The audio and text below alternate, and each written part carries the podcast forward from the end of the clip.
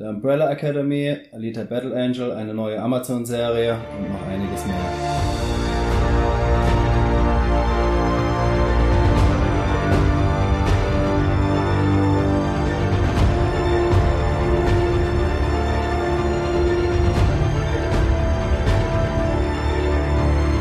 Willkommen beim Podcast von Citizen Sea.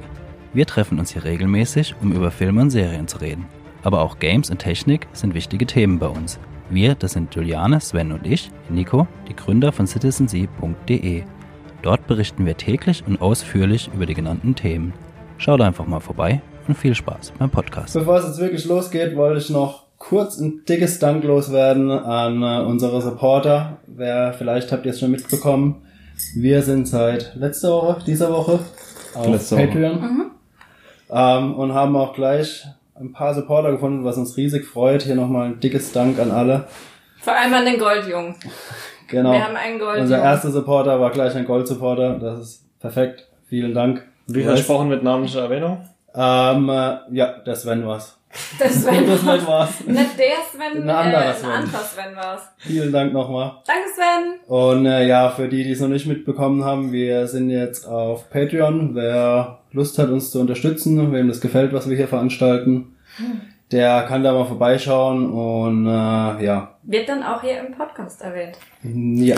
Der Also- Goldjunge. Genau. Oder das Also Goldmädchen. die äh, Tiers seht ihr alles auf ähm, Patreon. Schaut mal vorbei, falls euch unser Podcast gefällt und ihr Lust habt, zu uns zu unterstützen bei unserer Arbeit. Genau. Erreichbar über patreon.com slash citizen. Ja, genau, einfach Patreon slash Citizen glaube ich, aber ich verlink's drunter. Ja. Äh, So, dann zu unseren Themen. Fangen wir mit dem Biggest of the Biggest, Biggest, Biggest an. Was da wäre? Biggest, biggest, biggest. Umbrella Academy. Warum biggest? Weil ich schon glaube, dass das so das größte Thema ist. Es war jetzt eine, eine Netflix-Serie, die ja so mittelmäßig gehypt, ja, ja, so Ja, mittelmäßig schon, also-. Groß angekündigt, weil Ja, nee. bekannter Cast halt, ne? Ja, aber sie wurde jetzt nicht so ultra gehypt. Also immer, wenn ich auf YouTube gegangen bin, habe ich eine, Werb- eine Werbung von Umbrella Academy gehabt. Das machen sie aber bei fast allen Originals. Ich fand jetzt, aber die Werbetrommel war jetzt wesentlich geringer als, pff, keine Ahnung, 13 Reasons Why, wo du dann durch die Ja, Stadt okay, da war gelaufen ja bist und dann hast du da noch überall Plakate gesehen. Also, Stimmt, das hatte ich mal gefehlt, ja. Zumindest bei uns hier im Bereich, ja. also ich fand mittelmäßig PR. ja, So, so wie mittelmäßige PR zu einer mittelmäßigen Serie, oder? um nicht zu viel ja, vorwegzunehmen. also ich habe sie nicht gesehen, aber kurz reingeguckt, also da müsst ihr... Zwei, drei Folgen hattest du, glaube ich, mitgeguckt, ne? Ich habe keine ganze Folge mitgeguckt. Ich habe immer nur Bruchstücke gesehen. Ja, ich muss zugeben, es war jetzt auch mal eine Serie. Äh, puh.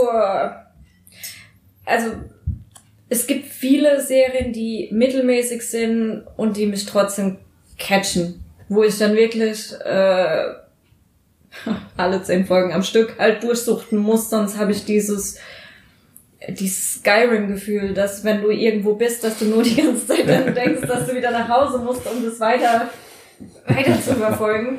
Ähm, das hatte ich da jetzt kurioserweise nicht. Ich habe es auch auf drei oder vier Tage verteilt Ja. geschaut und habe es nicht so wirklich vermisst irgendwie dazwischen. Das Ja. ist schon wahr.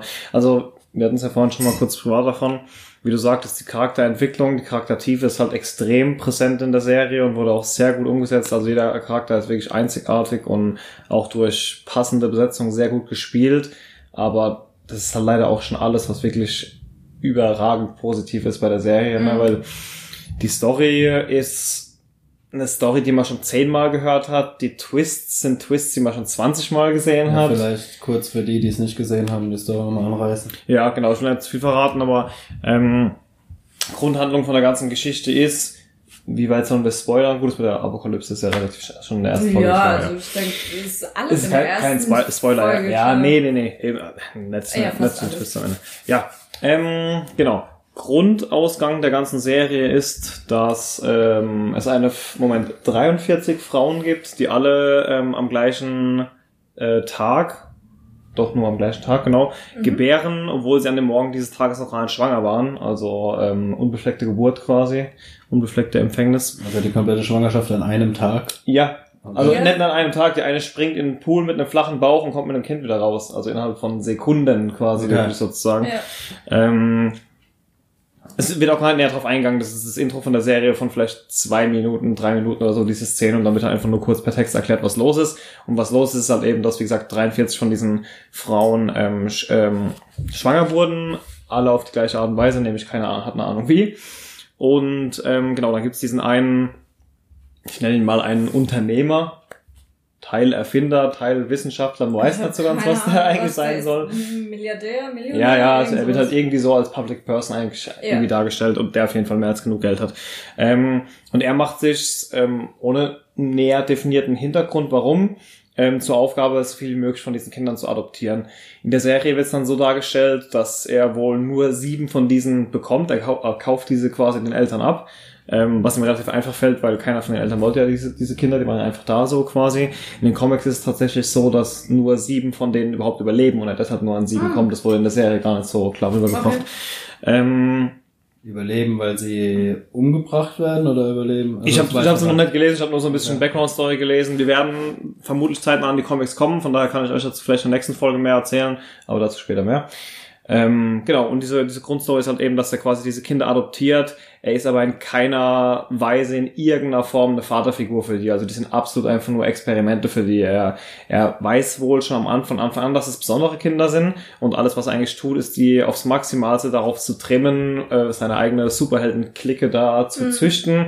Und sobald die, sag ich mal, einsatzfähig sind, schickt er sie dann auch wirklich schon im Kindesalter los, um irgendwelche Banküberfälle zu verhindern und sonst irgendwas.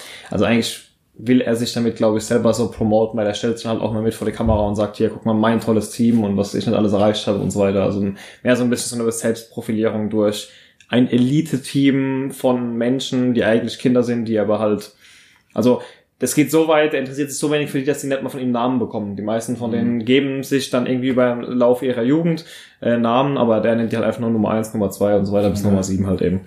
Ähm, aufgrund dieser Art, wie der mit den Kindern umgeht, ist es dann so, dass alle, äh, das ist alles so ein bisschen Vorgeschichte quasi. Und die Serie setzt an dem Punkt ein, wo der, wo dieser Vater eben stirbt.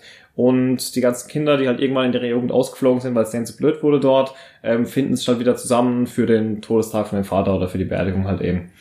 Genau. Ja.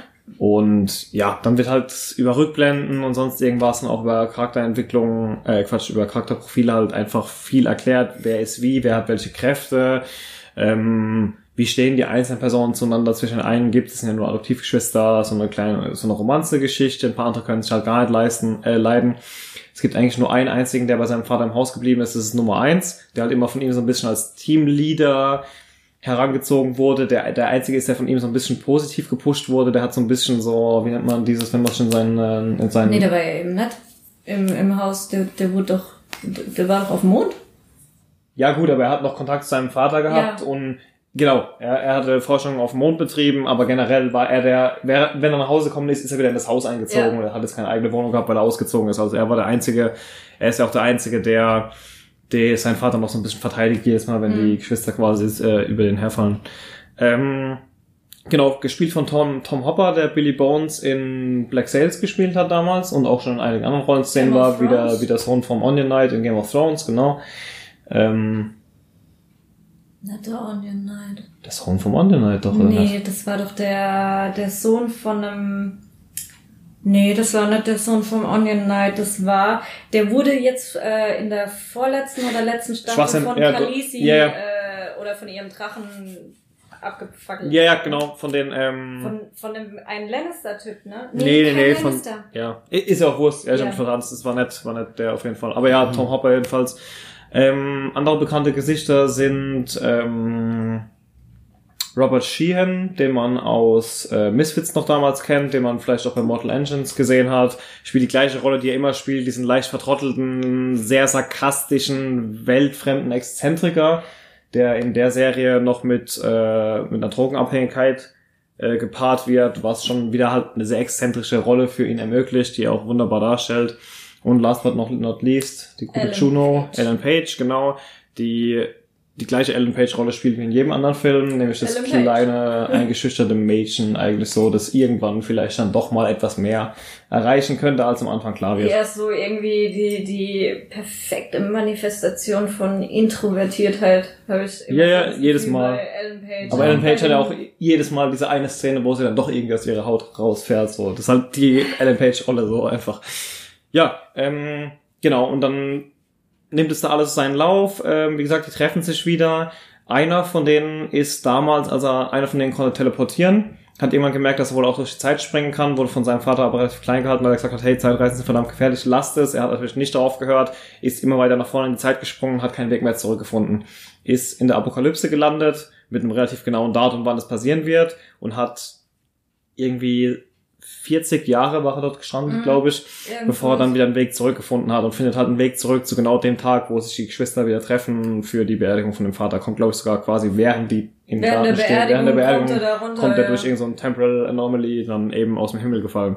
Ähm, mit dem Geist eines fast 50-Jährigen im Körper eines 13-Jährigen.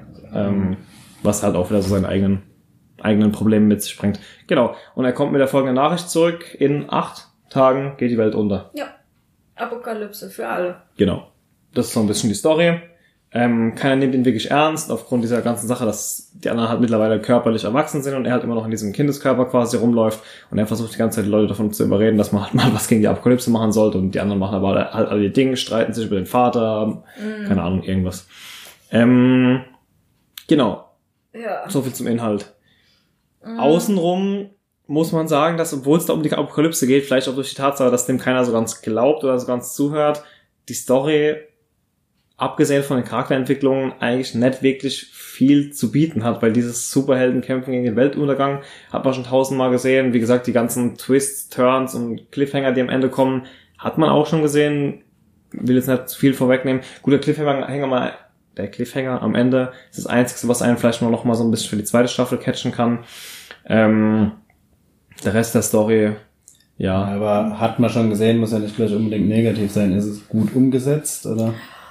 Also ich fand's äh, für eine Comicserie fand ich also die Umsetzung fand ich ganz gut. Ich habe jetzt leider die Comics auch noch nicht gelesen. Äh, ich will sie unbedingt lesen. Ich freue mich wahnsinnig drauf, weil die Serie wirklich äh, genau das bei mir hinterlassen hat. Dieses, äh, ich habe ultra Lust, die Comics zu lesen. Okay. Ähm,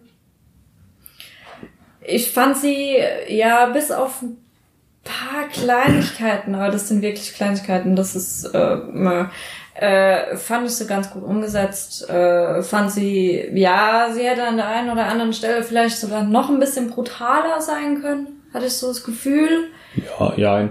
Wie gesagt, der Fokus liegt ja weder auf den Kräften noch Nee, auf. Kämpfen noch. Ich denke, ist vielleicht auch wieder so eine Erwartungssache, wenn man an, an diese Serie rangeht und erwartet, man gu- guckt da jetzt eine Superhelden-Serie, wird man halt komplett im Stich gelassen. Es ist Nee, halt wirklich eine Serie über eine Familie, die ein massiv problematisches Verhältnis zueinander haben und die halt zufällig Superkräfte haben. Ich denke, wenn man so an das rangeht, dann kann man damit schon, also ich hatte auch so mit der Serie Spaß, versteht mich nicht falsch, ich bin immer so jemand, der der das Negative vielleicht so ein bisschen mehr erwähnt als das Positive. Die Serie hat wahnsinnig gute Effekte, die Optik hat Ja. mir sehr gut gefallen, also das hat einfach alles in dieses Setting gepasst. Ähm, und die Charaktere gehen, wie gesagt, deep, deep, deep, die sind abkaufbar, die sind nachvollziehbar, dass sie sich so entwickelt haben, wie sie sich entwickelt haben. Also es ist mehr ein Drama dann. Oder? Ja, ja, Ja, ja, es ist ja. eigentlich ein Familiendrama. Also Also- ein Familiendrama über eine Familie, die halt zufällig auch Kräfte hat, so ein bisschen. Also ja. das stimmt schon. Also was äh, enorm auffällt, sind, ist die Charakterzeichnung. Also das sieht man so bei einer Comic-Verfilmung selten, ja, das sehr stimmt, selten. das stimmt. Also du hast auch das Gefühl, dass äh, die Apokalypse, alles andere, denen ihre Superkräfte ist, wie du gesagt hast, zweitrangig. Äh, was zählt, ist die einzelne Person, wie sie im Zwischenspiel, äh, im Wechselspiel mit anderen Personen, wie jetzt die Beziehung zu dieser einen Person und Genau. ähm, das ist schon sehr, sehr gut. Das ist wirklich top bei der Serie. Eben, also sag mal so, das, was bei Marvel oder sowas immer fehlt, wo es halt nur Bombatsch ist und eigentlich keinen interessiert, was im Hintergrund abläuft, da gehen die halt extrem in die andere Richtung und ich denke, das Optimum liegt halt irgendwo dazwischen. So, also es war halt doch irgendwo als Superhelden, Superkräfte Serie angekündigt und wenn man dem erwarten daran geht, da jetzt viel Action zu sehen, wird man definitiv enttäuscht. Es Ja. gibt hier und da gibt's mal einen Fight, definitiv. Ähm, Aber das steht jetzt definitiv, das steht nicht im, nicht im Vordergrund. Nee, so. auch, Okay. ähm, also, ja, auch die Kräfte überhaupt nicht. Ähm, ja, so im Ende hin werden sie immer so ein bisschen wichtiger, aber ansonsten Ja klar, es wo es so, halt um den großen Showdown geht, Ja. dann halt, aber. Was mich Auch halt, da wird viel mit viel Witz gespielt, also gerade wo Ja. das ist ein Showdown auf der Bowlingbahn, mehr dazu brauche ich jetzt gar nicht sagen, aber das ist Das ja, war witzig. das ist ja, keine Ahnung. ähm, ja, also ich finde äh, dafür, dass es äh, so ein extre extrem fiktives äh, äh, so eine extrem fiktive Serie ist, ich meine Superkräfte, ne? Ähm, fand ich die Charaktere nur umso echter, weil sie halt wirklich, ja, also wenn es wirklich Superhelden geben würde mit solchen Kräften, dann würden sie, glaube ich, auch so reagieren und so agieren, wie das da der Fall war. Also fand ich schon extrem gut gemacht. was- Eben, der Fokus lag halt eben auf einem ganz anderen Extrem wie sonst bei den anderen und ich finde einfach, sie sind da ein Tick zu weit gegangen. Man beschwert sich ja auch bei diesen ganzen Superhelden-Sachen, dass einfach die Charakterentwicklung zu kurz kommt. Es hat nur um größer, schneller, besser, weiter, stärker, mächtiger, bessere Visuals, sonst irgendwas geht und die Charaktere zu kurz kommen. Und da hat man jetzt mal was, wo halt die Charaktere nicht zu kurz kommen, dafür kommt der Rest halt irgendwie zu kurz. Also das ist quasi genau das Gegenextrem, was halt auch ein Ticken zu weit gegangen ist, nur in die andere Richtung so. Wobei ich halt glaube, dass das halt äh, dem Fakt zu Schulden kommt, dass es halt auf dem Comic basiert. Also es gibt ja schon viele Comicreihen, ähm, jetzt mal abgesehen von Marvel und DC, die lassen wir mal außen vor, sondern andere Comicreihen, die ähm, damit beginnt, die halt auf viele Issues oder Paperbacks ausgelegt sind und halt damit beginnen erstmal die Charaktere vorzustellen. Und äh, ich denke, das hat Netflix halt genauso übernommen, diese Charakterentwicklung, dass es darum erstmal geht. Nee, ich sage auch gerade, dass Netflix da irgendwie draus Schlechtes gemacht hat. Wie gesagt, ich habe die Comics noch vor mir. Ähm, bin auch gespannt, weil die Comics halt eben schon in der Vorlage für die zweite Staffel sind. Einfach um Mhm. A, wie wird dieser Cliffhanger aufgelöst, B, wenn die Comics wirklich nah an der Serie sind, beziehungsweise andersrum, ändert sich das Ziel in der zweiten Staffel jetzt, wo wir die Charaktere kennen. Geht jetzt der Fokus vielleicht mehr drauf. Mhm. Ja. Die merken, die können zusammen irgendwas erreichen, wie auch immer. Ich bin gespannt. Ja. Äh, ja, was mich super mega gestört hat, ist, dass sie, dass die Story so extrem berechenbar war. Also Ja, man In- wusste, du sollst sagen, in der ersten in der Folge, ich ersten spätestens in der Folge- dritten Folge wusstest du, worauf läuft's hinaus. ja, Und dann auch wieder die paar Sachen, die man nicht vorhersehen konnte, hat man aber halt auch schon endlos woanders gesehen. So. Also es war halt wenig Innovation dabei einfach. Also, das also war auch, wo sie die erste Folge geguckt hat, bin ich am Ende gerade reingekommen. Und dann meinte sie dann auch schon, ich weiß schon, wie es ausgeht. Und Ja. so ist es auch gekommen. ja, und das, das äh, na, fand ich ein bisschen doof, aber ähm, es hat mich dann im Endeffekt gar nicht mal so krass gestört. Das hat mich gewundert, dass es mich echt nicht so extrem gestört hat. Ja, weil man sich halt schon an diesen Stil gewöhnt hatte, schätze ich mal. Oder Ja. weil du schon damit abgefunden hattest, aber die Charaktere es halt irgendwo ausgeglichen haben, ne? Ja, ich hab Wie gesagt, es ist keine schlechte Serie, Ja, es ist halt einfach, sie legt halt einen Fokus auf was ganz anderes, als man, denke ich, erwartet hätte. Ja. Naja, aber wie gesagt, also es, sie hat mich jetzt nicht so mega gecatcht. Wie gesagt, ich habe mir auch drei, vier Tage Zeit gelassen, bis ich sie komplett geguckt habe. Eben, also es ist weder, für mich ist es weder ein Must-See, noch ein, noch, dass ich jetzt sagen würde, es war verschwendete Zeit, das zu gucken. Nee, das ist das was, wenn man nichts zu schauen hat, was man definitiv an einem seichten Wochenende mal gucken kann, Ja. womit man jetzt auch nicht schlecht unterhalten ist oder so, aber erwartet halt keine, nicht, nicht die nächste Serie, die euch vom Hocker haut. wird's nee, das sein. nicht. Aber wie du auch schon gesagt hast, also was ich auch sehr gut fand, war der Stil, diese Mischung aus. Was ich auch so geil finde, an egal ob das Serie oder Film ist, ich finde es unheimlich faszinierend, wenn es eine Serie oder ein Film, wie gesagt, schafft, mir nicht zu sagen, in welcher Zeitepoche das spielt. Das finde ich genial. Bei Ja, man hatte Serie, Andeutungen dadurch, dass sie ja die ganze Zeit diese, diese kabelgebundenen Telefone noch hatten und so weiter, wobei du dann auch als Gefühl hattest, mag der alte Typ vielleicht nicht einfach nur, der Reginald, frag mich nicht was, mag der halt vielleicht einfach nur äh, Nostalgie und hat das Eben. einfach nur alten Scheiß rumstellen. Und dann ja. immer so, äh, dann da mal äh, Kachen aus den 50er, 60er Jahren, die dann Mama, auf einmal aber eine, dann auf einmal mittendrin eine AI, die viel weiterentwickelt Ja. ist als alles, was wir hier kennen. Und das Es ist halt ein Fantasy-Universum, So. also der Butler von der Familie ist ein sprechender Affe, muss man auch dazu sagen. Also es ist halt das ist schon, auch witzig. oder was heißt der Butler, der, der Zuarbeiter von dem Vater, ich habe keine Ahnung, was der für eine Funktion von dem Vater hatte. einfach. Haushälter, Ja, nee. Hm? Assistent. Ja, irgend sowas, ist auch nicht so ganz klar, was der jetzt ist, aber auf jeden Fall Ein entsprechender Affe. gibt's einen sprechenden Affen. Und so Ja. Sachen halt, also es ist ein Fantasy-Universum in seiner ganz eigenen Form. ja. Okay. Ja, ich mag das. Das sind so, das sind so Kleinigkeiten, worauf man vor allem. Ich habe auch die ganze Zeit gefragt. Es gibt, für die Comics gibt's eine Zeitspanne, äh, wenn Ja? ich es richtig gelesen habe. Ich habe es jetzt nicht mehr im Kopf. Ähm, aber bei der Serie habe ich auch teilweise so ein bisschen verloren gefühlt und mich dann, mich dann gefragt, so, wurde das jetzt eigentlich irgendwann mal erwähnt? Aber ich glaube, es wurde sogar erwähnt dann, wenn sie anfangen zu springen oder sehen sie das immer nur in Relation? Ja, ist auch Wurst. Aber ja, man hat dieses Ich Gefühl, ein es bisschen verloren zu sein, was Ja. diese ganzen Stilelemente Aber angeht. ich mag das, weil ich finde, da hat man, ähm, also da habe ich das Gefühl, dass sich die Filmemacher, die Kameraleute, die Leute, die sich um das Setting und alles kümmern, dass die sich da extrem viel Gedanken machen, vor allem wenn sie halt außerhalb von einem Haus oder von einem Raum oder so äh, shooten. Da musst du ja schon alles im Hintergrund ja, ja, klar, darauf so anpassen, ja. anpassen, dass man es wirklich nicht erkennt. Und da, keine Ahnung. Es könnte jetzt sein, es könnte vor 20 Jahren sein, es könnte vor 10 Jahren sein. Ich mag das. Ich Okay. mag das wirklich. Ja, das könnte eigentlich alles in den letzten 70 Jahren schon fast sein, würde ich mal sagen. Se 60 Jahren vielleicht so. ja. Ja, Es muss ja auf jeden Fall noch. Ja, nee, stimmt. Nee. Hm. das kann eigentlich alles sein. Egal. Ich meine, Man weiß. es- Also jedenfalls fürs Auge ist es schön anzugucken, auf jeden Fall. Es ist einfach nur keine inno- innovative Story. Aber wenn, wenn, wenn ihr mal nichts Besseres zu gucken habt, dann Ja, so fürs Auge schön anzugucken, ist auch eine perfekte Überleitung. Okay, Back in Sailor oder was? das ist, das war jetzt nicht mein Plan, aber können wir auch machen. Ja, eigentlich wollte ich über Alita kurz. Ich war in äh, Alita Battle Angel. Ähm, auch extrem gute Optik. Also Mhm. Film ist einfach super Candy habe ich auch schon mal ja, ne? also es ist wirklich der Benchmark quasi von Mhm. dem, was geht. Also da verschwimmen wirklich Realität und äh, ähm, äh, CGI animiert, ja. verschwimmen richtig gut. Ähm, äh, ja, jetzt vielleicht nochmal kurz zum, äh, zur Grundstory. Ähm, es spielt boah, irgendwann weit in der Zukunft, ich weiß gerade gar nicht genau. Da findet halt der Doktor irgendwas, ich habe den Namen natürlich vergessen. Christoph was? Genau, Christoph Walz findet auf einem Schrottplatz unter, Iron City. oh nee, Iron City ist unten, unter der die schwebende Stadt. Ich hätte mich besser vorbereiten müssen. ähm, irgendwas mit, Gut, dass du Ja, es gesagt genau. hast. Okay, der findet Alita. ja, der findet halt dann äh, die Reste von äh, einem Cyborg, dann nimmt er die mit und äh, baut sie halt wieder zusammen. Mhm. Also gibt ihr einen Körper, der, der noch rumliegen hat. Der Körper hat auch eine Bedeutung, aber will ich jetzt nicht unbedingt drauf spoilern. Und äh, ja, dann äh, will er sie, also sie kann sich halt an nichts mehr erinnern.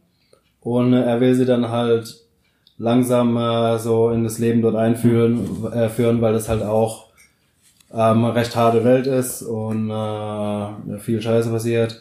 Aber dann stellt sich halt relativ schnell raus, dass sie halt extrem schnell ist, gut kämpfen kann und so weiter. Und äh, sie hat halt auch keine, keinen Bock auf das ähm, äh, beschützte Leben quasi. Mhm. Also sie äh, will sich umgucken, will vor allem auch rausfinden, wer sie wirklich ist.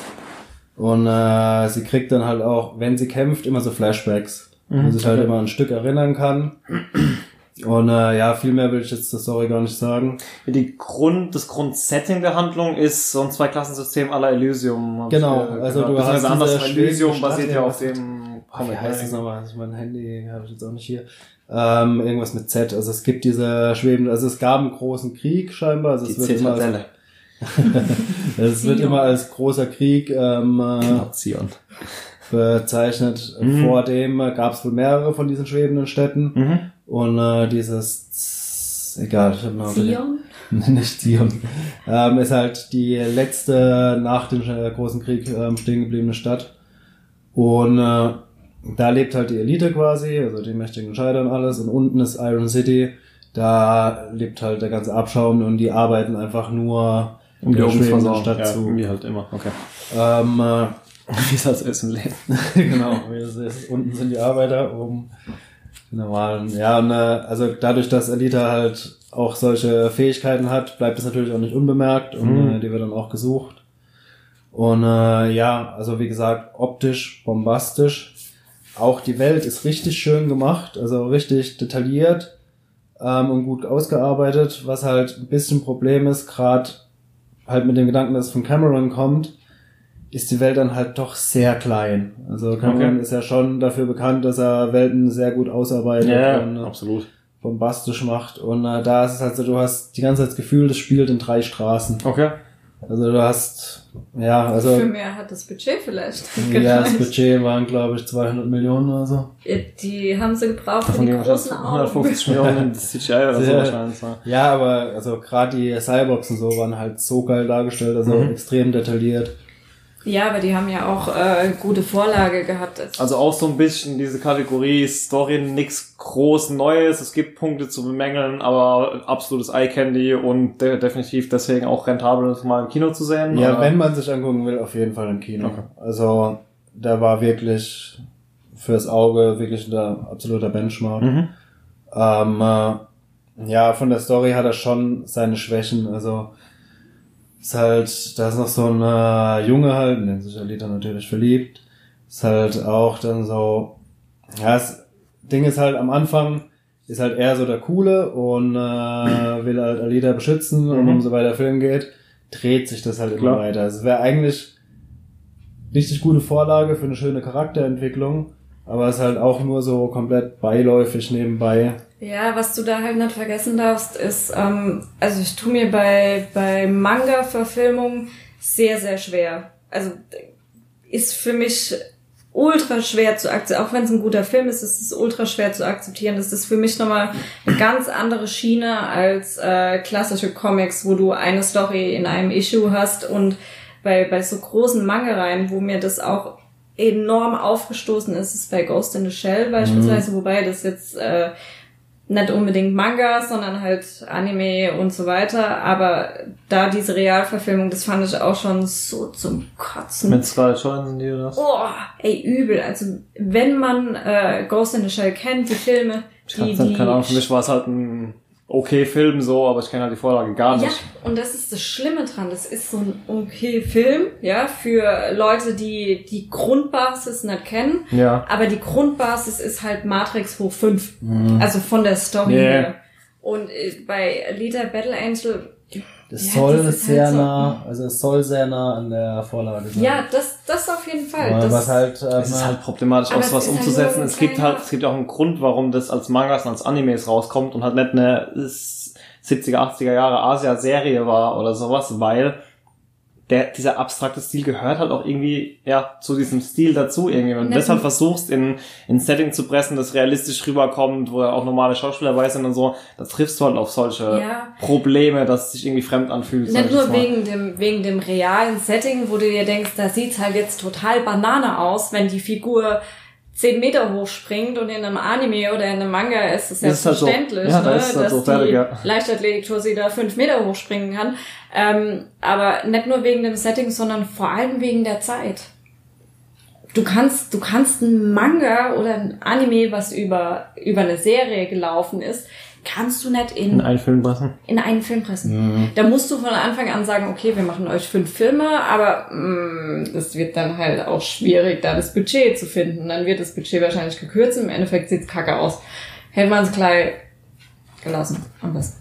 Ja, also die Kritik habe ich auch gehört. Also ich kenne die Vorlage nicht. Ich habe weder die Mangas noch den Anime gesehen bei Alita.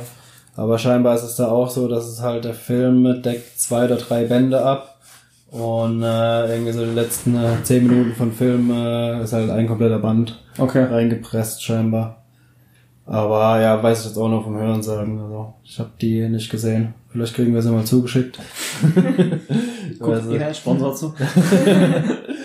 ähm, ja, was mir noch negativ aufgefallen ist, ähm, Regisseur war ja Robert äh, Rodriguez, Mhm. ähm, der bekannt ist durch Machete und äh, Ja, Und nicht Spy nur, Kids. wie gesagt, wir hatten Spy ja jetzt neulich natürlich auch die Spy Diskussion auf er der macht ja nicht nur Gore. Ja, nee, aber er ist halt auch für Klar. hauptsächlich von Ja. sowas bekannt. Und äh, so ein Film wie Alita, wo halt so ein Cyborg-Schnetzel ist, Ja. würde sie sich dann halt auch anbieten und Ach so, man würde es auch FSK erwarten. 12 Ne? Freigabe. Und ja. äh, genau, und dann äh, kriegt er halt eine FSK 12 Freigabe verpasst. Ja, aber ich glaube, dass da James Cameron so ein bisschen gesagt hat. Ja, es kann schon. Nee, das, ich denke, es ist einfach, weil sie das größtmögliche Publikum erreichen wollten. Ja. Ähm, Ja, eine wobei- FSK 12 ist er auch sehr brutal. Also, das muss man schon sagen. Also, wenn ich den Film so gesehen hätte, hätte ich nicht gedacht, dass es eine FSK 12 Freigabe ja, das ist aber auch wieder sehr aufgelockert in die letzten Jahre, finde ich. Ja, vor allem halt wahrscheinlich, weil sich halt nur Cyborgs auseinanderschnitzeln und keine Menschen. Wobei es werden auch Menschen niedergeschnitzelt. Aber nichtsdestotrotz, ich hätte mir schon ein bisschen mehr Härte gewünscht. Mhm. Also, gerade diese... Eben, wenn es zur Story gehört, wenn es halt so in der Story ist, warum dann so... Ja, genau, sie ist so halt einfach die absolute abklimpfen? Kampfmaschine. Ja. Ja, hättest Und- du dir mehr Härte gewünscht, wirklich wegen der Story oder weil Robert Rodriguez drunter steht? Beides. Ich habe einfach, Das ist es halt. ich habe halt mehr Härte erwartet von vornherein, deshalb war ich da enttäuscht. Ähm, äh, zur Story, also den Film hätte es auch gut getan. Mhm. Also Ja, eben, wenn Ja, das Setting halt Krieg ist, wenn der, wenn da schon Battle im Titel ist, so, dann, ja. Ja. Ja, aber nichtsdestotrotz, man kann ihn sich angucken. Ähm, äh, Wenn dann im Kino. ja, man sollte halt ja nicht allzu viel erwarten. Also fürs Auge perfekt, wer auf Effekte steht und äh, gutes CGI. Also guter Film für Sonntagnachmittag, Popcorn-Kino, so. Ja, also, aber wie gesagt, also ich glaube, der kommt im Kino halt nochmal zehnmal besser Mhm. wie. Nee, ich meine da auch wirklich im, im Kino halt. Ja. Ja. Ja, auch hier vielleicht doch lieber auf das gute alte Papier ausweichen und lieber die Mangas lesen. Ja, ich muss, ich will auf jeden Fall den äh, Anime mal gucken noch.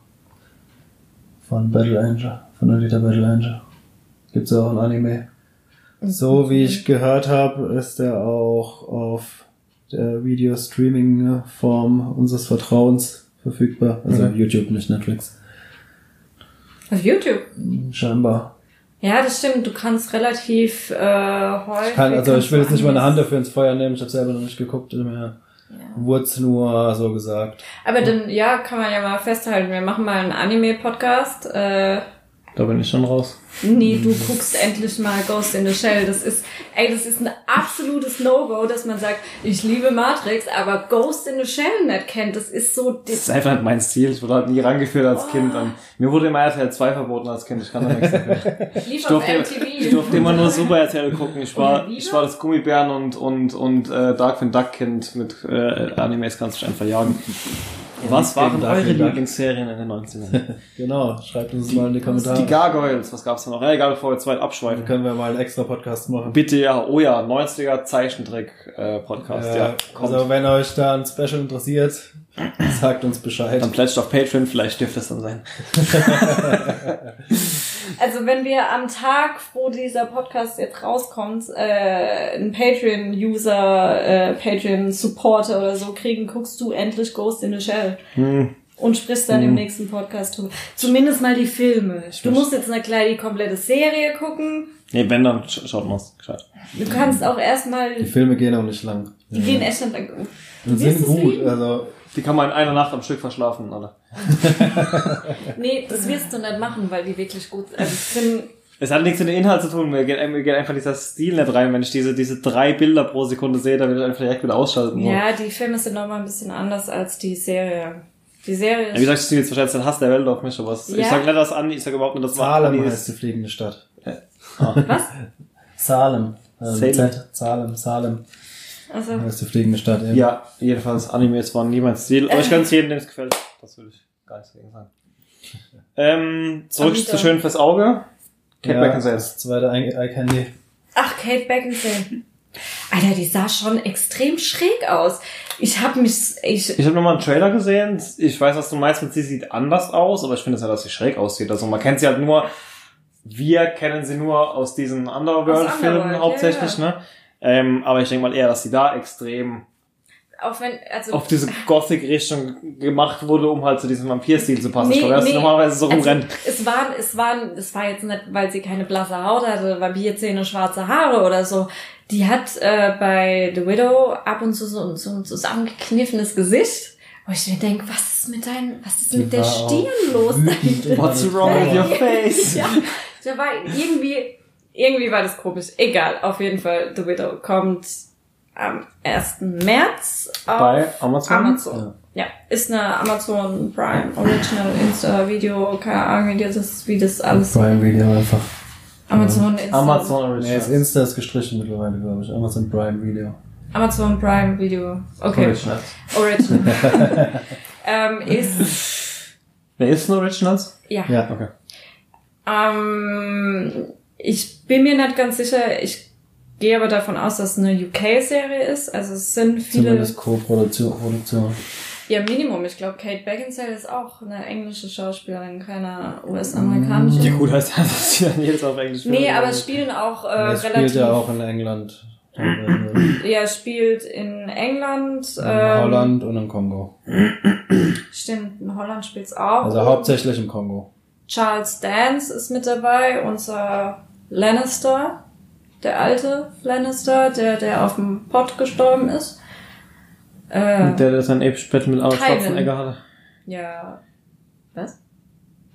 Der war der Gegner bei diesem Film von Arnold Schwarzenegger, wo dieses Kind dieses goldene Ticket hat und Arnold Schwarzenegger dann aus diesem Film rauskommt, Last Action Hero oder so. Ah. Nee, nee, nee, Last Action Hero, wie hieß der? Das war doch Last Nee, Action. Last Action Hero ist doch der mit Weihnachten, wo er mit diesem, ah doch, das ist ja der, wo er dann mit diesem Jetpack da durch die Ja. Parade fliegt, ja, oder? Ja, genau. glaub, ja. Ah, krass. Den hatte ich schon wieder ganz vergessen, der Film. Das heißt, der Lannister, der. Ja, Ja. jedenfalls. Auf jeden Fall äh, The Widow. Wir könnten echt. Boah, wir machen echt irgendwann mal Retro 90er Action und äh, äh, ja, RTL-Serien, ja. Ja, Ja, Weihnachtsfilme mit äh, Stirb langsam. ähm, was? Ach ja, The Widow. Die Widow waren wir. Ähm, Kate Beckinsale. Immer noch schön für, die ist mittlerweile auch voll alt, oder?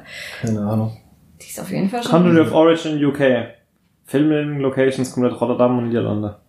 Mhm. Was? Komplett? Scheinbar. Die waren noch im Dschungel. Vielleicht haben sie in den Niederlanden irgendwann einen Dschungel gefunden, scheiße. Wahrscheinlich in einem Gewächshaus. Wahrscheinlich. Ah, nee, ähm, ja, das ist eine Witwe. Punkt. Ähm, der Ehemann ist bei einem Flugzeugabsturz äh, im Kongo ums Leben gekommen. Und äh, die, ja, die ist halt immer noch in ihrer Trauerphase drin, also so wirkliche Übel. Und die ist irgendwann im Krankenhaus und dann sieht sie oben im Fernseher so eine Reportage über den Kongo, über irgendwelche Aufstände oder Demos oder was da gerade sind. Ähm, und da sieht sie im Hintergrund jemand, der aussieht wie ihr Mann, der vor drei Jahren da mit dem Flugzeug und ähm, spricht dann mit diesem Familienfreund, dieser Tywin Lannister, sp- spricht mit ihm drüber, dass sie ihn gesehen hat und äh, fliegt dann auch äh, sofort in den Kongo.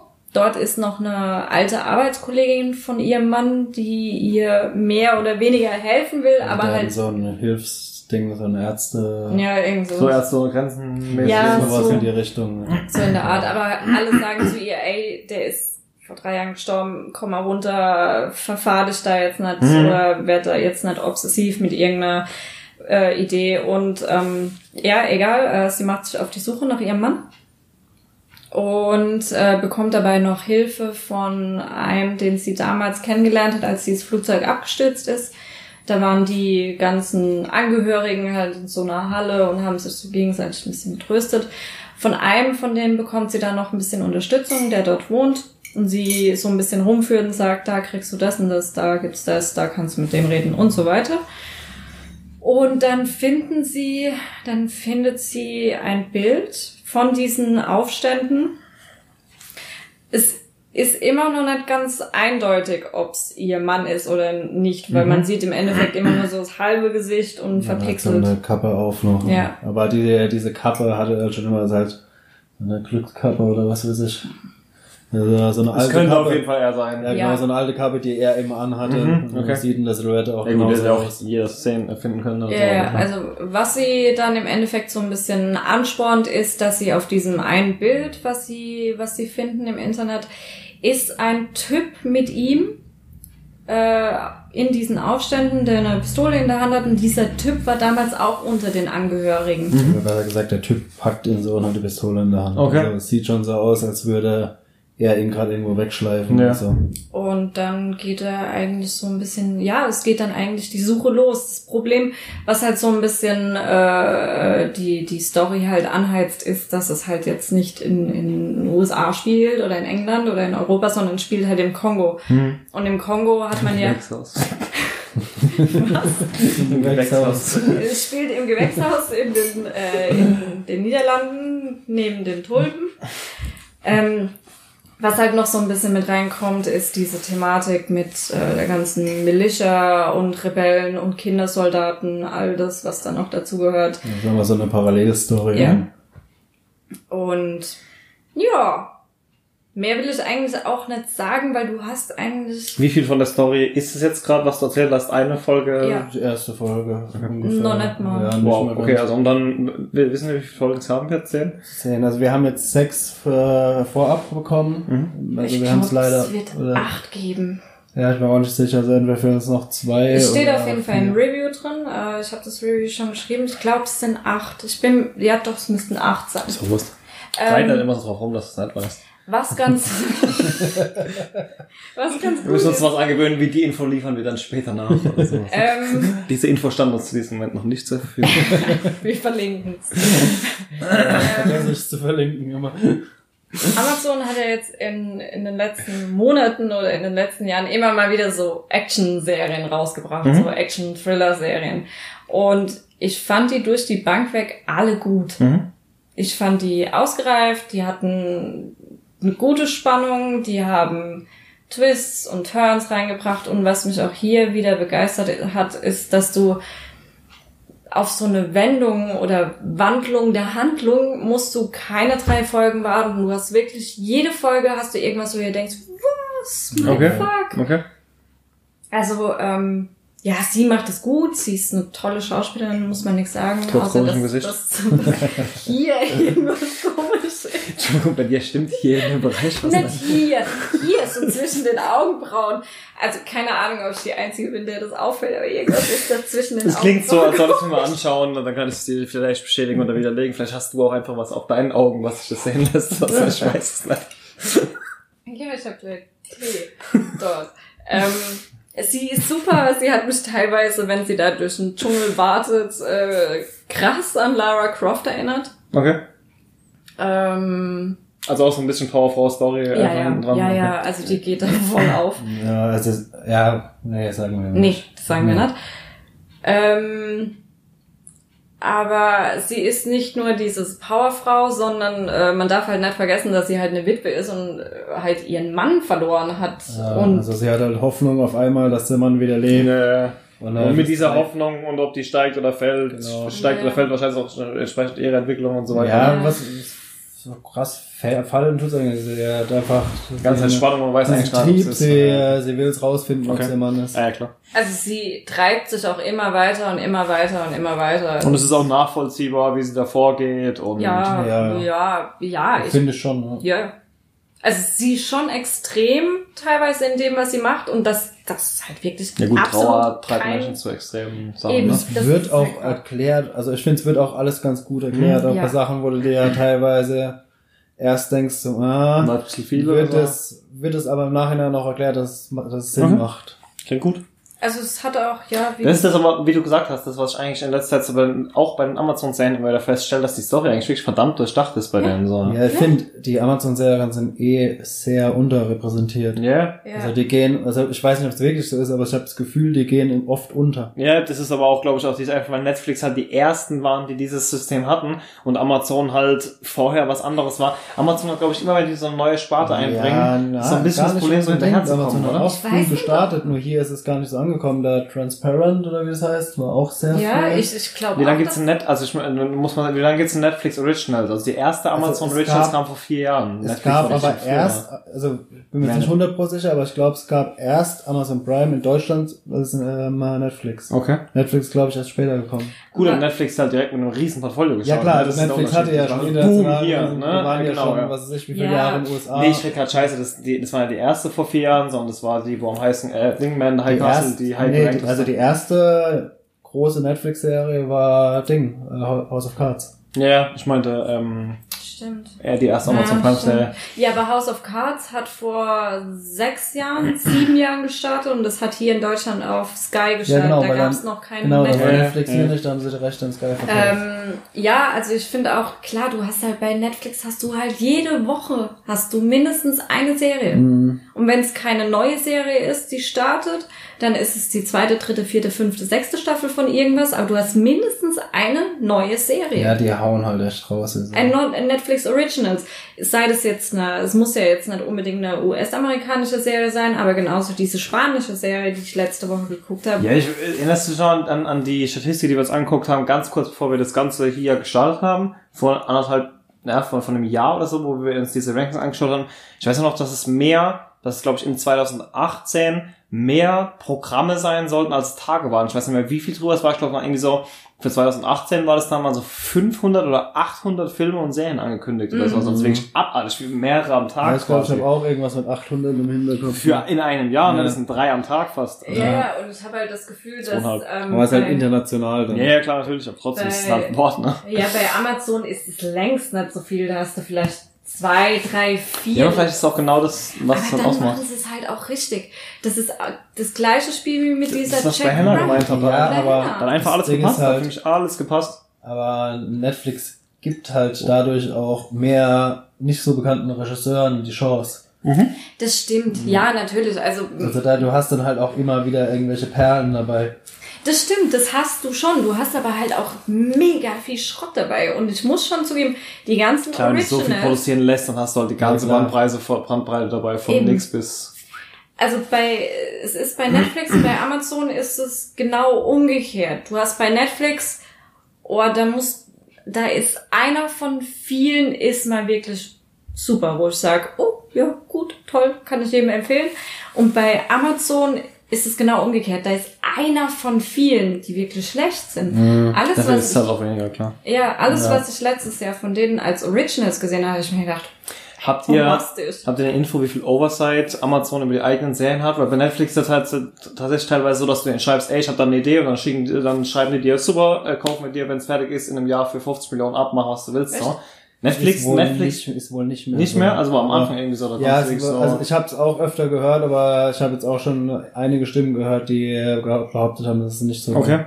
Also das war das, was damals irgendwie so laut wurde. Ja, also ich habe das auch, also ich habe beides schon gehört, aber so in letzter Zeit habe ich schon öfter mal gehört, dass es entweder nicht mehr so ist oder dass es Ja, du kannst ja überhaupt wenn du wenn 1000 Produktionen fast im Jahr rausbringst, wer, wer soll darüber alles einen Überblick haben? Also ja, die haben da ja fette Teams dafür.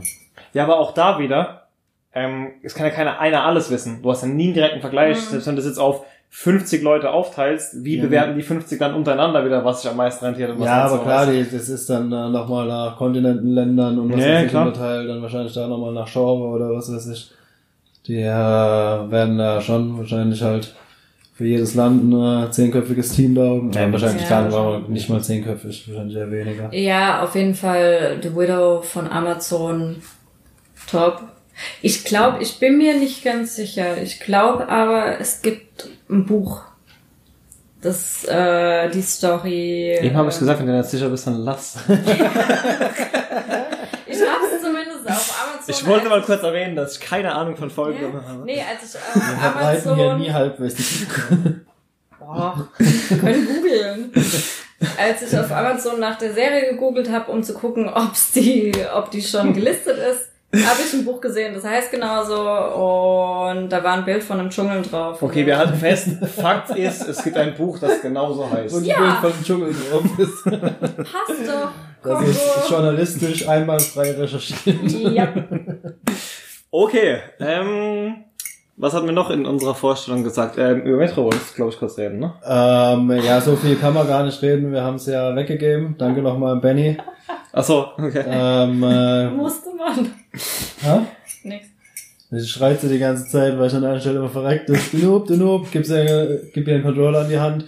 Nach zwei Minuten krieg ich ihn zurück. Da. Ich habe noch nie Metro-Teil gezockt. Du hattest Er davor schon. doch auch nicht, oder? Ja, er hat schon über äh, anderthalb Stunden gezockt Oh, gehabt und ist oh. trotzdem die ganze Zeit gestorben. Also da kann man direkt in die, da kann man direkt äh, ESL ready, ne? Also, wieder erstmal das Maul aufgerissen, nach zwei Minuten kein Bock mehr gehabt. ja. Ja, du hast schon voll rumgenugt. Du bist da ein... Ja, egal. Auf jeden Fall wurde es abgegeben. So, zu dem, was du was erzählen kannst, was kannst du dazu sagen? Ähm, äh, Grafik, Story so Die far. Grafik sieht sehr gut aus. Über die Story kann ich nicht viel sagen. Ich habe eineinhalb Stunden gespielt Okay. oder so. Ähm, äh, Atmosphäre, zieht's einige rein. ja, das auf jeden Fall. Aber ich muss halt auch sagen, ich habe die anderen Metro-Teile nicht Mhm. gespielt. Also ich habe da, das war auch ein Grund, warum wir es dann abgegeben haben, Mhm. weil es einfach keinen Sinn macht, wenn man die ganze Vorgeschichte nicht kennt. Also ich habe weder das Buch gelesen Ja, noch klar. die. Die Bücher sollen extrem gut damals gewesen Sehr, sehr gehört, gut. Mm, Ja, und äh, so sieht sehr gut aus, macht einen guten Eindruck. Das Einzige, was mir gleich negativ aufgefallen ist, der Ation, also der Charakter, den du spielst, der redet nicht. Okay. Also die, du bist die ganze Zeit im Dialog mit anderen Leuten. Aber du Die sprichst nicht. fragen dich auch Sachen, tun dann auch so, als hättest du geantwortet, aber du sagst halt nichts. Okay, antwortest du dann trotzdem per Text, Nee, Rollenspielmäßig gar oder nicht. gar? Du bist einfach nur da und Der ist tust so, einfach, genau, du bist die ganze Zeit in der Oh. Ego-Perspektive und der ist einfach nur stumm. Okay, ja, das ist wirklich Und äh, ja, das, also mich hat das schon ein bisschen rausgebissen, aber Ja, allem, wenn du gar nichts sagst und keinen Text verstehst, dann hast du ja genau das, was du bei den Sitcoms immer hast, wenn die mit jemand anders telefonieren, nämlich, sie immer wiederholen, nein, nein, ich habe nicht gesagt das, Ja. und dann nochmal wiederholen, was der andere sagt. ne? Das ist Was das halt- nervigste überhaupt. Ich verstehe es halt auch nicht, weil du hast gleich im Intro erzählt ihr di- äh, dir, was passiert ist. Mhm. Also er, ihn gibt's als Erzählerstimme. Okay. Aber im Spiel ist er dann stumm. Also das Okay. habe ich nicht verstanden. Aber ja, Also weird in diese Richtung und alle weiteren Infos folgen extern als Kritik. genau. Also es wird noch eine Kritik geben. Es gibt auch ein Let's Play auf YouTube. Mhm. Also könnt ihr auch reingucken. Ist online schon die erste Folge. Ja, bis der Podcast rauskommt, mehr Folgen. Ähm, ja, guckt euch selber an, macht euch selber ein Bild. Ich kann jetzt gar nicht allzu viel dazu sagen. Alles klar. Ja, ähm, Trennung auf Bestellung. Oh, der war ganz wit der war wirklich witzig. Also da gab's ähm, neuer Netflix-Film, äh, Romcom, dieses neue Trendwort Romantic Comedy. Mhm. Ähm, neuseeländische Produktion, aber ich habe das Gefühl gehabt, dass ich die eine Schauspielerin, also eine der zwei Hauptprotagonistinnen kannte. Also die kam mir schon extrem bekannt vor. Ähm, es geht um zwei Frauen, die haben äh, eine Firma. Die kannst du, also du kannst die Frauen engagieren, um mit jemand anderem Schluss zu machen für dich. Entweder so ganz klassisch per Telefon, dass die denjenigen dann oder diejenige anrufen und sagen, ey, sorry, nee, der hat keinen Bock mehr, oder die hat keinen Bock mehr. Oder die lassen sich Sachen einfallen, wie sie machen mit demjenigen oder derjenigen rum und äh, die Frau oder der Freund, die sehen das dann und dann ist es halt vorbei. Oder sie gehen vor die Haustür, machen Ständchen und singen halt, dass derjenige jetzt halt mit dir Schluss macht. Ähm, äh, Background Story ist, dass die zwei Frauen von einem und den gleichen Typ damals verarscht wurden. Und ja, es ist so Dann haben sie aus Rache diese Firma gegründet. Oh, die lösen dann. ich weiß gar nicht, ob es auch aus Rache ist, aber es ist halt schon, dass sie auch aufgrund dessen extrem verbittert wurden, was dieses ganze äh, Beziehungsthema, Heirat, was auch immer, Familie angeht. Ähm, und das lockert sich so bei einer dieser Protagonistinnen im Laufe des Films, was halt dann zu diesem Konflikt führt, weil die andere halt immer noch so straight, nee, kein, keine Beziehung, sonst gar nichts, nur ähm, Sex und das war's. Er war extrem doof gemacht. Also es war schon teilweise, da, da hast du dann auch wieder so einen Typ dabei, der 18, 19 ist, wo ihr denkst, oh, der hat den Intellekt von einem Dreijährigen. Es waren, gab schon so Elemente, die einfach nur dieses typisch kindliche, doofe gezeigt haben. Aber es gab auch viele Szenen, äh, die fand ich echt witzig. Es war ganz liebevoll gemacht, aber es ist jetzt kein super toller Film. Es ist Ja, halt auch eine schon anguckt, Comedy. so Ratings sind so 2,5 bis 2,8 Sterne Ja. von 5, Okay. also so Medium. Ja, es war so ein Medium. Ja, 6 von 10, 2,5 von Ja, dann 5, können so. wir ja zum nächsten Medium weiter. Ihr zwei habt die ersten zwei Folgen vom äh, zweiten Teil der Walking Dead Staffel gesehen. Ja. Ähm, Hm. würde ich gerne ans Ende der äh, Episode schicken, weil man da eigentlich nichts erzählen kann, was nicht massiv spoilert. Haben wir noch ein anderes Thema, was wir vorziehen wollen? Achso, ähm, äh, nicht wirklich. Okay. Dann, genau, zu Walking Dead. Ähm, wie gesagt, ich, wir werden für die, die es nicht aktuell schauen, jetzt einiges von den aktuellen, von den zwei neuen Folgen, die jetzt dieses Jahr veröffentlicht wurden, erzählen. Von daher, wenn es interessiert, besser mal ausschalten. Skippen, Ja. skippen, Skippen. skippen. Wir haben am Ende nämlich noch was für euch. Ähm, genau, es geht so ein bisschen darum, ähm, jetzt in diese Whisperer-Story einzutauchen, die eigentlich so mit unter die derbsten Gegner in den Comics sind eigentlich, weil sie halt die, diese massive Gefahr dadurch haben, dass sie halt unter den Toten wandeln, indem sie sich eben diese Anzüge oder sag jetzt so Masken, so Mission Impossible-mäßigen Masken irgendwie aus den, aus den Toten anfertigen. Ähm, indem sie die halt häuten und dann halt äh, die über Gesicht ziehen. Haben es perfektioniert über die letzten Jahre quasi auch diesen Gang anzunehmen und so weiter, haben trotzdem alle ähm, Nahkampfwaffen dabei, falls es eben mal zum Konflikt kommt Mhm. und wurden jetzt von Anfang an in der Serie eigentlich als sehr offensiv und, und, und aggressiv vorgehend auch dargestellt. Was Findest du? ja, weil die waren ja immer die, die angegriffen haben. Keiner wüsste ja, dass die über, keiner aus der Gruppe wüsste ja überhaupt, dass die existieren. Nee, die. Die haben ja immer wieder die Gruppe von, von, ich hätte bei einer Aliens Ja, gesagt, von der- Zombies in, immer um die Ja, Ecke genau, die haben ja- gerichtet, um ja. immer wieder zu, der zu der anderen Teil Gruppe der zurückgekommen. haben die ja immer die schon umgelenkt, dass die den Mehrfach schon. Ach so. Und die haben die ja auch auf den Friedhof angegriffen. Die hätten die ja einfach in Ruhe lassen können, dann wäre alles Ja. gut gewesen. Aber die haben die ja aktiv angegriffen. Ja, ja, ja. Und das ist auch das, was mich so ein bisschen stört. Also Hintergrund ist ja jetzt, dass sie dann in der ersten Folge von den neuen wurde ja die Tochter der Anführer der Whispers gefangen genommen. Mhm. Ich glaube, die Tochter wird als Omega bezeichnet, so hieß zumindest die Folge, aber die Mutter heißt auf jeden Fall Alpha, von daher ist Mhm. nicht ganz so ähm, abstrus. Ich bin übrigens extrem gespannt, wie äh, Beta, das ist glaube ich dargestellt von OP aus Sons of Anarchy, auf den bin ich sehr gespannt. Stimmt, das habe ich ganz vergessen. Ah, Der ist ja- stimmt, der der ist ja auch mit genau. dabei. Hat man noch nicht gesehen, aber ja, Ja. wird man noch sehen. Ähm, genau. Ähm, wie gesagt, ich glaube, sie heißt Omega, nagel mich fest. Ähm, wird gefangen genommen. Sie identifiziert sich selbst als Lydia. Lydia, genau. Lydia. Ähm, okay, Lydia wird gefangen genommen, wird ein bisschen im Keller, ich will nicht sagen gefoltert, aber halt schon ein bisschen hart rangenommen, irgendwie von Daryl und so weiter, ein bisschen ins Kreuzverhör genommen, sagen wir es mal so.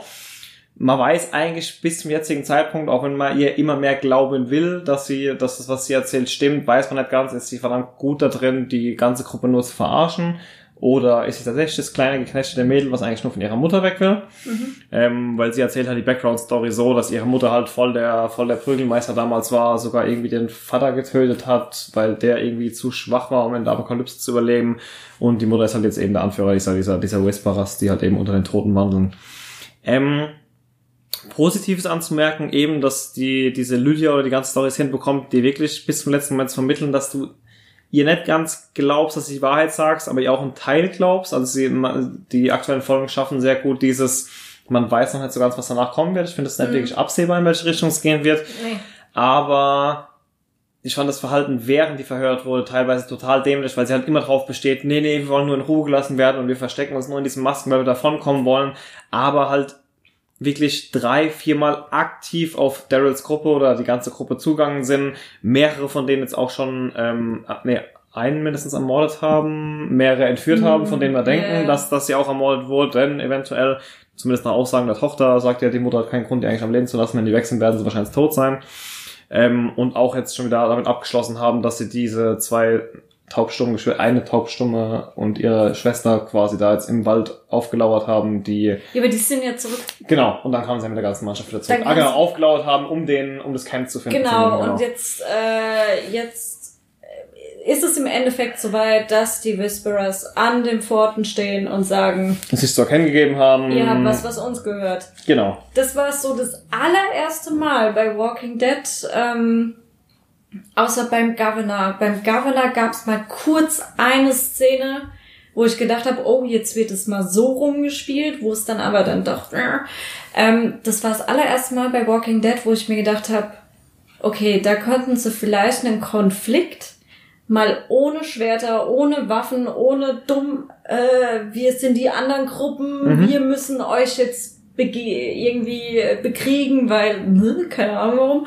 Ähm, das war das allererste Mal, wo ich mir gedacht habe, okay, wie gehen sie jetzt mit diesem Konflikt um? Weil da gibt's mal verschiedene Möglichkeiten, damit umzugehen. Nicht nur haut drauf und äh, wir müssen uns verstecken oder wir müssen äh, angreifen, weil es die beste Verteidigung, sondern da könnten sie auch mal so ein bisschen mit Diplomatie dran gehen. Aber Wobei die ja schon sehr krasse, ich würde schon fast sagen, Extremisten sind und diese Mutter ja, Ja. diese Meinung fährt, die sie auch jedem in ihrer Gruppe und vor allem die Tochter ihr ganzes Leben lang eingeprügelt hat. Die alte Welt ist vorbei. Städte aufzubauen hat keinen Sinn, weil jede Stadt wird irgendwann fallen. Punkt. Und ich glaube, dass es ganz aktiv deshalb so ist, dass es sie, sie sich zu ihrer Aufgabe machen wird, Alexandria und alle anderen Städte zu stürzen, einfach nur ganz einfach um Recht zu haben. Einfach nur um zu beweisen, guck, ich hab's euch ja gleich gesagt, Ja. diese Stadt wird fallen. Von daher Also man, man kennt aus den Comics, dass es ein Riesenkrieg wird, von daher weiß man definitiv, ist es nicht mit einem kurzen Gespräch an der Pforte getan und nächste, und nächste Folge hüpfen sie alle über die Felder und freuen sich. Ähm, aber ja, Schafft's es wieder ein bisschen rumzureißen? Wird's wieder interessanter oder hat's das typische Walking Dead Problem? ich, ich, es fühlt sich so an wie die ganze Staffel. Es ist etwas Neues und ich kann noch nicht so ganz sagen, wo es hinführt. Es fühlt sich in genauso vielen Punkten irgendwie komisch an, wie Ja. es sich in anderen Punkten endlich mal wieder richtig anfühlt, wo es sich schon ewig lang nicht mehr richtig angefühlt hat. Also die, ich würde mal sagen, die Staffel bleibt sich auch in ihrer zweiten Hälfte treu, ist eigentlich die genaueste Beschreibung, die ich Ja. dazu abgeben kann. Was So. ich extrem äh, auch, äh, ja, man ist halt ultra gespannt, weil es ist auch für mich, oder ich glaube es generell das erste Mal, wo eigentlich schon der neue Gegner kommt bei The Walking Dead, aber der alte ja im Endeffekt noch existiert. Und man hat das mit dem alten. Liegen meinst du jetzt? Ja, Oder? der ist immer noch da. Der kam jetzt wieder freiwillig Ja. zurück. Aber die Sache ist noch nicht gegessen. Ja, irgendwie, ich ich, meine, hab den schon wieder vergessen. man weiß ja immer noch, äh, man weiß ja, dass äh, Rick wurde ja abgeholt, ist ja im Endeffekt gar nicht tot. Wenn der wieder zurückkommen sollte und Negan macht da, keine Ahnung, pflückt da die Erdbeeren, Tomaten mit seiner Tochter. Das- Ist der das frei jetzt oder? Die Tochter hat ihn gehen lassen und er Nee, kam er ist freiwillig wieder abgehauen. zurück. Ja, aber sie hätten ihn gehen lassen. Sie hätten ihn erschießen Ja. können. Sie hätten ab- kam dann wieder zurück und jetzt lebt er ganz normal im Dorf oder sind Nee, er ist wieder in sein Kerker rein. Okay. Also, das Er ist, er ist Thema- raus, hat gemerkt, dass es draußen nichts mehr für ihn gibt und kam dann wieder zurück. Ja. So, so wurde es für den Zuschauer dargestellt. Also das Thema ist noch nicht gegessen und man führt schon das nächste ein. Das hatten wir so auch nicht. Mhm. Man hatte immer dieses, es kommt ein neuer Gegner, irgendwie gibt's halt Stress wegen irgendwas und dann Das wird es lässt irgendwann Potenzial abgehakt. offen, ne? dass er vielleicht nachher der ist, der vielleicht die Gruppe rettet. Und sich so ultimativ vielleicht Oh, sein, seine Erlösung erkauft. Easy. Also das. Oh. Auf sowas spekuliere ich eigentlich, weil ansonsten gäbe es keinen Grund, ihn einfach nur dazu haben, dass er Standard ist. Das wird nicht passieren. Er muss ja noch irgendwas Nee, er wird schon Er muss noch irgendwas beeinflussen. Ja, er ich, wird schon so noch- wie jetzt, wie die Charakterentwicklung gezeigt wird, glaube ich schon, dass er tatsächlich einer ist, der zumindest vielleicht äh, Ricks, äh, Ricks Tochter vielleicht irgendwann rettet. Ja, Oder vielleicht nach den ganzen äh, Ausstiegen von den Hauptcharakteren wird er einfach der nächste äh, Gruppenführer. Und das kann auch sein, ja, man weiß nicht. Aber dafür fehlt halt definitiv storytechnisch eine, eine so krasse Sache, die ihm in den Augen von vielen Leuten wieder gut stellt, damit sie ihn so akzeptieren würden. Also ich kann mir sowas tatsächlich vorstellen, aber dann müsste halt wirklich was Großes passieren, dann müsste halt wirklich eine Gruppe von Leuten retten vor wem anders oder, oder ein paar Kinder retten oder sowas halt irgendwie. Ja, auf jeden Fall. Ich bin gespannt, wie es weitergeht. The Walking Dead gilt für mich immer noch als High. Aber ich, ich werde das gucken, wenn da die 35. Staffel rauskommt. Und die Kritik geht da rein, da raus. Das ist für mich The Walking Dead. Das gucke ich weiter und das gucke ich gerne und das gucke ich sofort montags. Bis es endet. Okay. Die Serie. Ich hab, ja, die Staffel war ein bisschen besser, aber gerade die letzten zwei, drei Staffeln hat Ja, extrem Probleme Sie ist anders, sie ist anders. Ja. Ja. Ich kann das schon verstehen. Ich hatte auch teilweise meinen meine Durchhänger, aber ich habe es einfach weitergeguckt. Einfach Walking Dead ist für mich mittlerweile sowas. Man hat halt so, lange geschaut. Wie so, eine, wie so GZS, so eine Soap-Opera-Style. Du guckst es einfach schon seit, seit wie vielen Jahren? Neun Jahren? Neun Jahre. Das ist so ein Teil Neun Jahre, naja.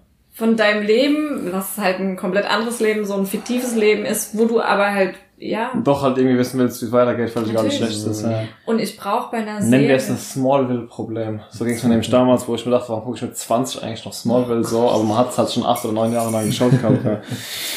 ja. ja. Ähm, wollen wir kurz noch unser OGS erwähnen?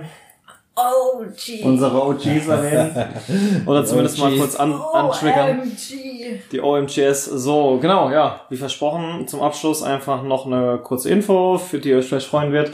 Ähm, wir hatten ja schon zum Abschluss unseres Valentinsgewinnspiels, ich weiß nicht, wer es auf Facebook oder auf der Webseite mitbekommen hat oder über den Newsletter, schon ein bisschen ähm, angespoilert, dass wir demnächst wieder was geplant haben. Wir haben es bislang immer angespoilert.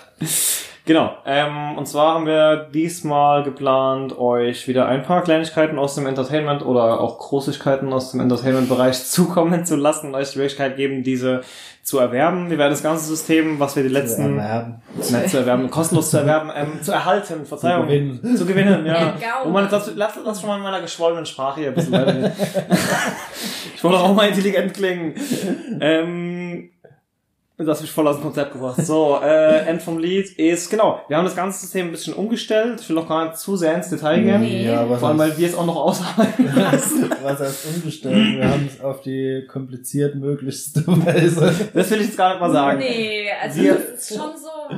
Unser Plan ist, wir wollen ja auch unseren Fokus auf so, so viele äh, Kanäle wie möglich legen, um es A für euch interessant zu halten und äh, B auch um für euch auf allen Kanälen, auf denen ihr euch gern bewegt, sei es Insta, YouTube, Facebook, WhatsApp, was weiß ich, ähm, die Möglichkeit geben, darüber das mitzu, mal mitzumachen, nicht immer nur über Facebook Ja. und WhatsApp. Von daher werden die, das System vom Gewinnspiel umstellen. Es wird wieder tolle Preise geben. Es wird ein bisschen andere Kanäle geben, wo ihr teilnehmen könnt. Bleibt einfach dran. Es gibt in Zukunft ein paar mehr. Aber daran merkt man, wir hören euch zu, weil irgendwer hatte gesagt, oh, schade, dass ich nicht auf YouTube teilnehmen kann. Und dann dachten wir uns, Warum nicht?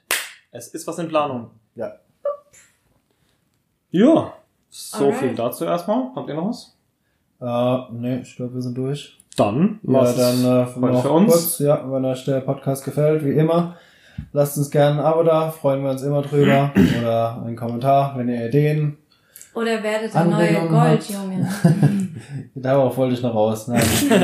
Ideen äh, und Anregungen habt, schreibt uns auch immer gerne bitte. Also wir sind immer dankbar für Feedback. Und wir hören euch zu. Genau. Anders als eure Partner. Und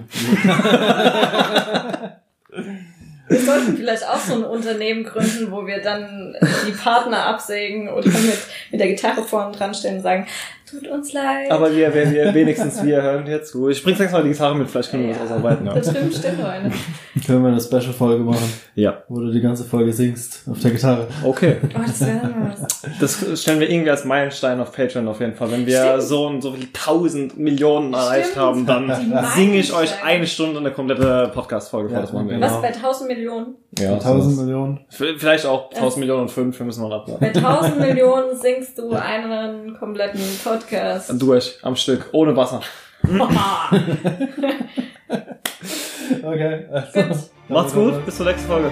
Ciao. Ciao.